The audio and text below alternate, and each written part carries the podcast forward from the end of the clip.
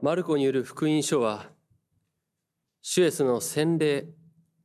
アレノの誘惑に続いてシュエスが伝道を始められ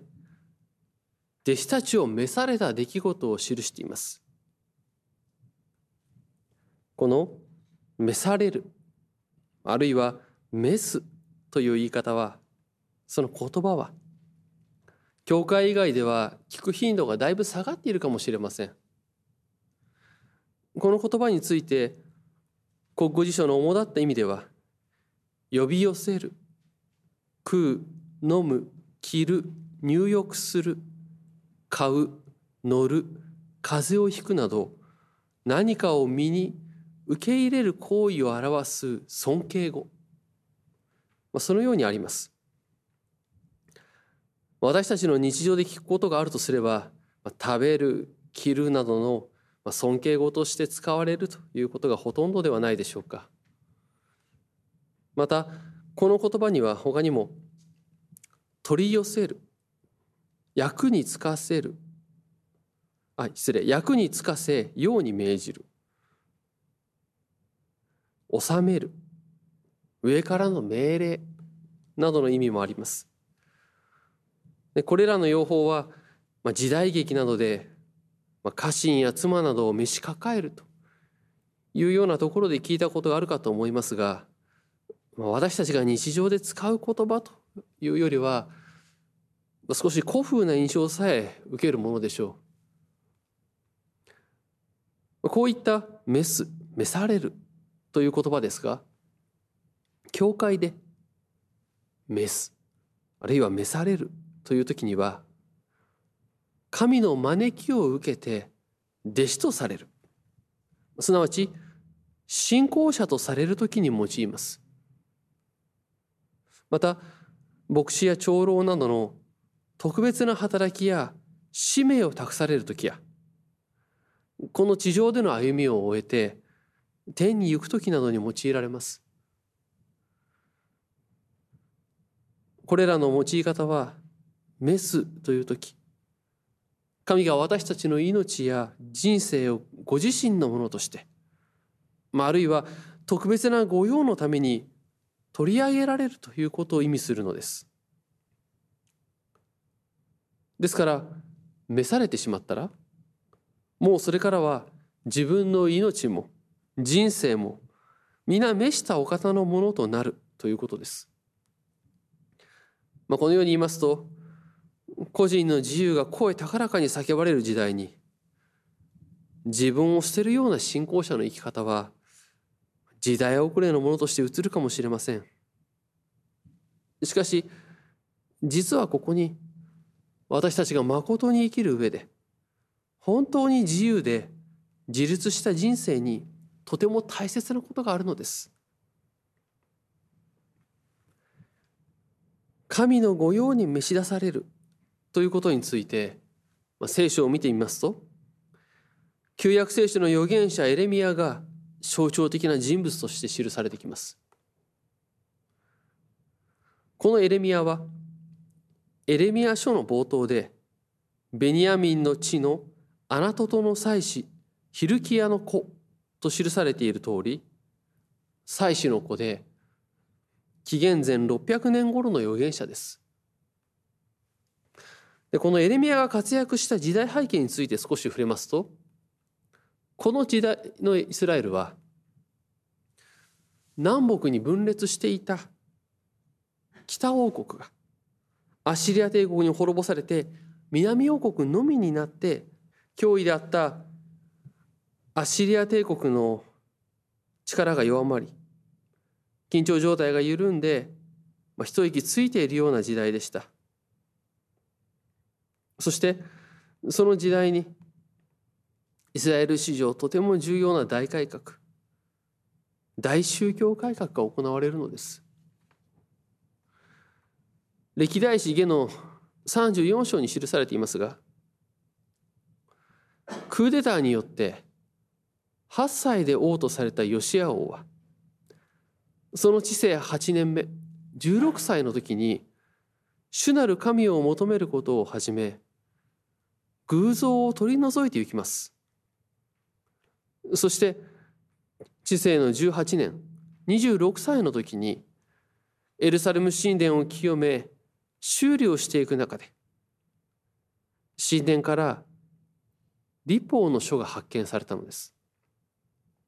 それは私たちが手にしている創世記出エジプト記レビ記民数記新明記のこの5つの書の総称である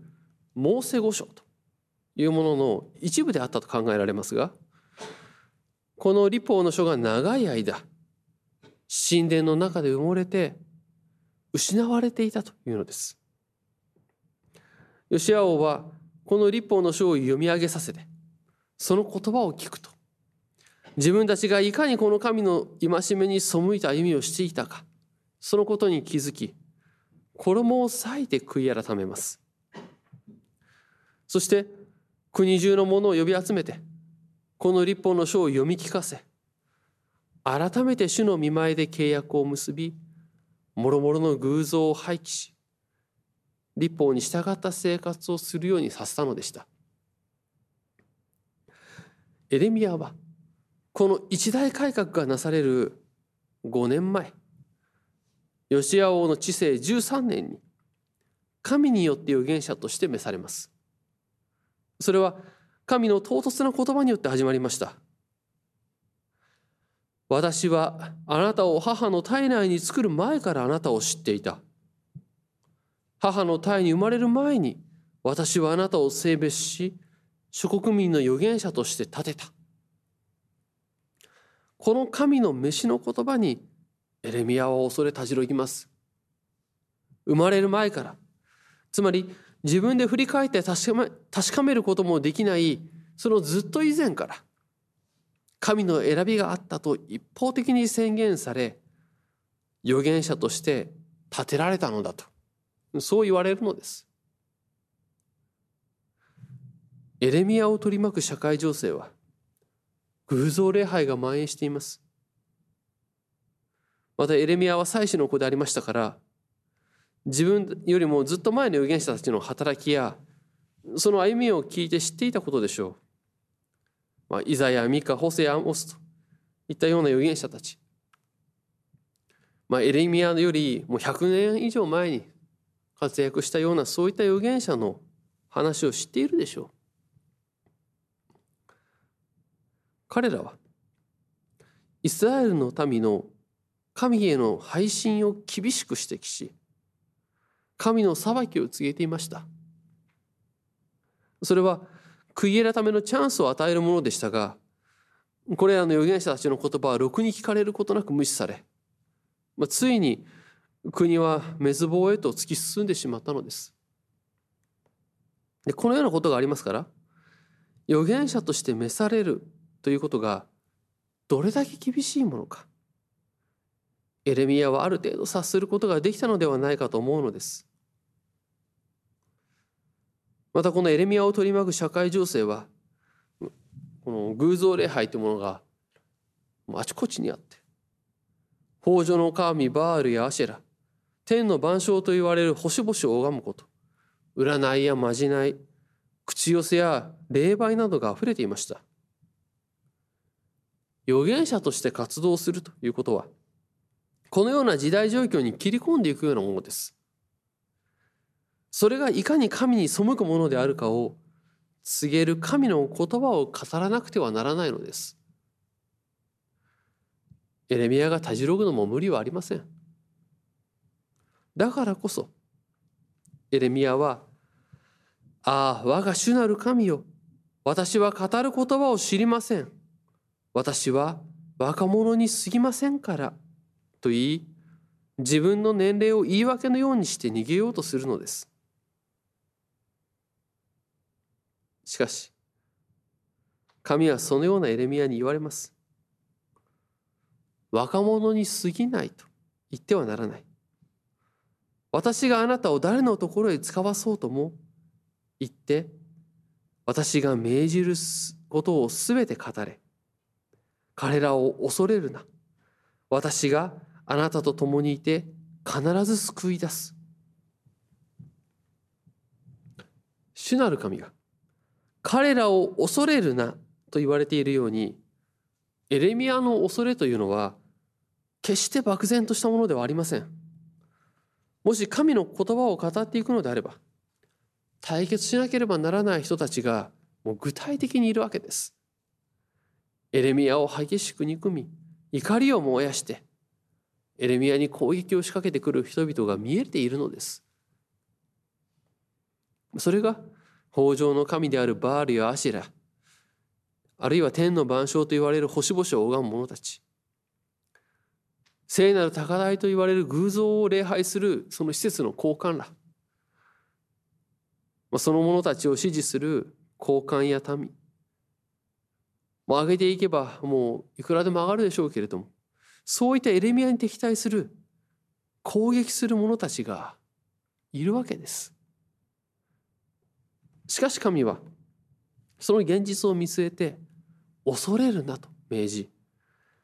なぜなら私があなたと共にいて必ず救い出す。だからだとそう約束されるのです。エレミアのこの飯にあたってエレミア自身が見ることのできる状況や条件は決して良いものだけではなくむしろ恐れを引き起こすものと言えます。茨の道が待っているだけとそのように見えます。しかしそれでもエレミアがこの飯に応えて立ち上がっていくそこには私が私があなたと共にいて必ず救い出すその神の約束があったからです神の選びに応えようとする。神の飯に応えようとするその拠り所はただこの神の約束にしか見出すことはできません。もし状況を見ていったらとてもそこに応えることはできないのです。エレミアはこの飯の言葉によって立ち上がり預言者として働いていきます。エレミアが告げる神の言葉はヨシア王やその改革の支持者たちは聞き入れ、それを実行したのではないかと思われますが、その後の王や高官たちは聞かず、イスラエルの民は滅亡へと突き進んでいきました。よくエレミアは涙の預言者と、そのように言われますが、語っても語っても、その言葉は聞かれなかったのです。しかしエレミアは滅亡へと向かう同胞たちを見限ることもなく最後まで神によって召され立てられた預言者として語り続けるのでした。このようなエレミアの証明と新約聖書に記されているシュエスが召された弟子たちとの証明とは随分と状況が違うように見えます。最初に弟子とされた。後にペトロと呼ばれるようになるシモンとアンデレ。ヤコブとヨハネたちは皆漁師でした。いつものように湖で網を打っている。あるいは陸で網の手入れをしている時にシエスが現れて言うのです。私についてきなさい。人間を取る漁師にしよう。彼らはその声に従い、シエスについていったことがマルコによる福音書には簡潔に記されていました。でこの出来事を読むと、不思議な出来事のように思うかもしれません。そんな声をかけられてすぐに仕事を捨ててついていくなんて馬鹿げているとさえ思います。何か狂信的なもののように感じるかもしれません。しかしもちろんこの出来事には全史とも言えるようなものがあったでしょう。ヨハネによる福音書を見てみますとアンデレが洗礼者ヨハネの弟子であり洗礼者ヨハネがイエス・キリストについて「見よ神の子羊だ」と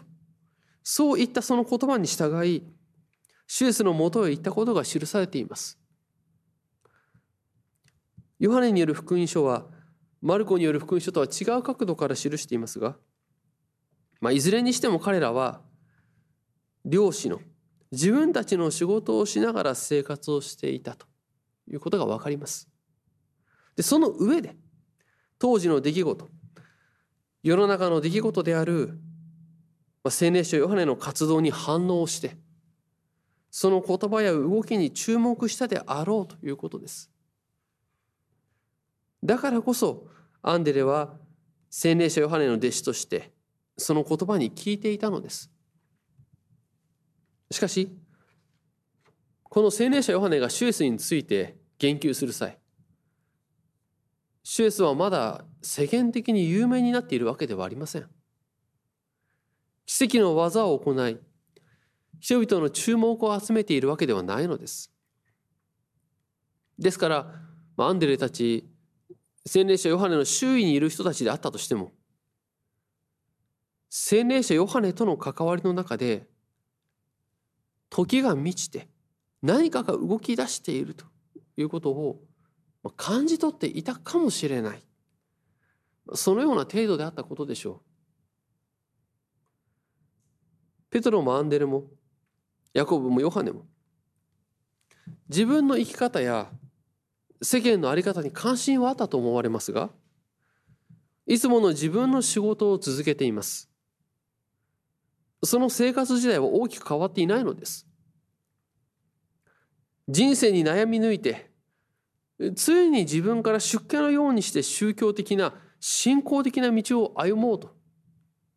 そういうものではありません。自分の生活があってその上でアンテナを張って状況を見ている聞いている。そういった状況であります。また彼らは政治に関わって宗教行事に関わっていてその権力や社会的身分になるような者たちでもありません。彼ら漁師たちがシエスについていくのに特別な事情や事件というのでようなものがあったのではなくて見ていけば見ていくほど何もないのです。こういった条件があるから状況があるから理由があるからというのを見ることができないのです。イエス・キリストが彼らについてきなさいと言われたのはそこにキリストの選びがあるわけですがその選びは人間がその目で見ることができるような条件や選びにふさわしい能力や事情があったわけでもないわけです。劇的な改心をするにふさわしい体験や出来事があってそれに突き動かされてあるいはそれが理由となって召されるというのではないのです。主が彼らに告げているのはただ神の約束としての福音だけなのです。シエスは弟子たちを召されるに先立って神の福音を述べ伝えて言われます。時は満ち神の国は近づいた悔い改めて福音を信じなさいそう言われていますつまり救い主によってキリストによって罪許され神の国に入ることができるようになったこれが良い知らせだ福音だこの知らせ罪の悔い改めをしてそれを信じなさいそう言ってるわけです。ペトロたちはこの福音への招きの中であなたたちを人間を取る漁師にすると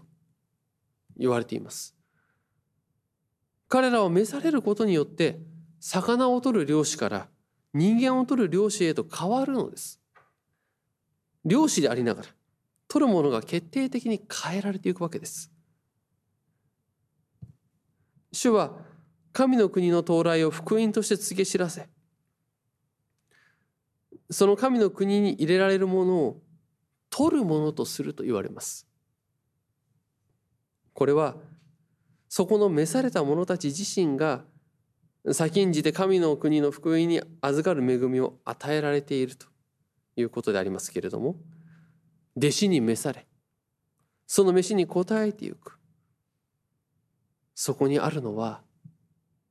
約束であったわけです。条件ではなく約束であったわけです。エレミアの証明でもペトロたち弟子が召されていく。その出来事にしても。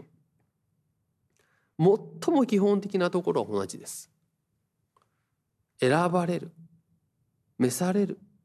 その条件や事情や体験や出来事があったから。だからこそ選ばれて召されたというのではありません。ただ神が共にいる。に人を取る。漁師として先んじて神の国の恵みに預からせる。その約束の土台の上についてきなさいと言われるのです。そこには人間的な比較や条件そういったものが全く関係ないのです。だからこそそこに人間的な思い比較や条件状況をあれこれと数え上げていくのであればそれを理由にしようとするのであれば主についていくと。いうことなど到底できないでしょう。主の飯の言葉を正面から真摯に受け止める時そこに求められるのは絡みつくようにその心に侵入する人間的なそういった思い比較や条件理由そういったことを捨てることになります。あれこれと数え上げることをやめることになります。ヘブライ人への手紙の言葉を思い起こします。ヘブライ人への手紙12章で次のように言われています。私たちもまたこのようにおびただしい証人の群れに囲まれている以上すべての重荷や絡みつく罪をかなぐり捨てて自分に定められている競争を忍耐強く走り抜こうではありませんか。信仰の創始者また完成者であるイエスを見つめながらさまざまな重荷や絡みつく罪がついてきなさいと言われる主の言葉にそこにまるで条件があるかのように特別なものが必要であるかのように思い込ませます。しかし主の招きは弟子の募集の条件を提示するようなものではありません。ただ主ご自身がその自由によって招かれるのですだからこそ召されるなのです条件を達成して弟子となるのではないのです。主によって召されるのです。ついてきなさい。その言葉、それは神の国への招きであります。それはすなわち全き罪の許しへの招きであり、その福音に生きる人生、主の十字架と復活によって誠に自由で自立した人生への飯であります。もちろん私たち一人一人具体的な意味は異なるでしょう。ある者は社会の中で働きながら教会に仕える飯が与えられるでしょう。またある者は主を愛し家族を愛し隣人を愛し礼拝を中心とする生活を送る飯が与えられるでしょう。またある者は伝道者として教会に仕えるために召されるでしょう。具体的な召され方は一人一人によって異なります。言い方を変えれば一人一人に召され方というものが備えられているのです。主が自分に与えてくれる飯というものが特別な一つのものがしっかりとあるのです。しかし根本にあるものは同じであります。私についてきなさい。人間を取る漁師にしよう。この主の招きであります。私たち一人一人が神の国の一員とされ、そして神の国に新たに人を招くための領主として立てられるのですそこにある幸いはこの約束の言葉を与えてくださった主がその歩みを支えてくださるということを味わい知る幸いとなります。あれができたらこのような体験があったらここまで分かったらそのような条件をつけた上で主はついてきなさいと言われるのではありません。ただあなたと共にいるその約束の上でついていきなさいと言われるのです。だからこそただその約束を信じて立ち上がりたいと願います。主が共にいてくださるということが、まあ、どのようなことかまだ十分に分かっていないかもしれません。しかしそれは弟子たちも同じでした。ついていく中でその歩みの上で罪の悔い改めとともに十字架を仰ぎ復活の主に出会いそして聖霊を受けて主が共にいてくださるということついてきなさいと言われたその中身はこのようなことだったのかと。そういよいよ深く知らされるのです。そして深い挫折があったとしても困難があったとしてもそれでも主の約束があり許しの御手があるからということを知るときに心が熱く燃やされるでしょう。力を得るでしょう。罪の悔い改めとともに主の福音に喜びを持って生きる。そのようにされるでしょう。主は今日も言われます。私についてきなさい。人間を取る漁師にしよう。この主の招きの言葉に答え飯に答えともどもに歩みを進めてまいりたいと願います。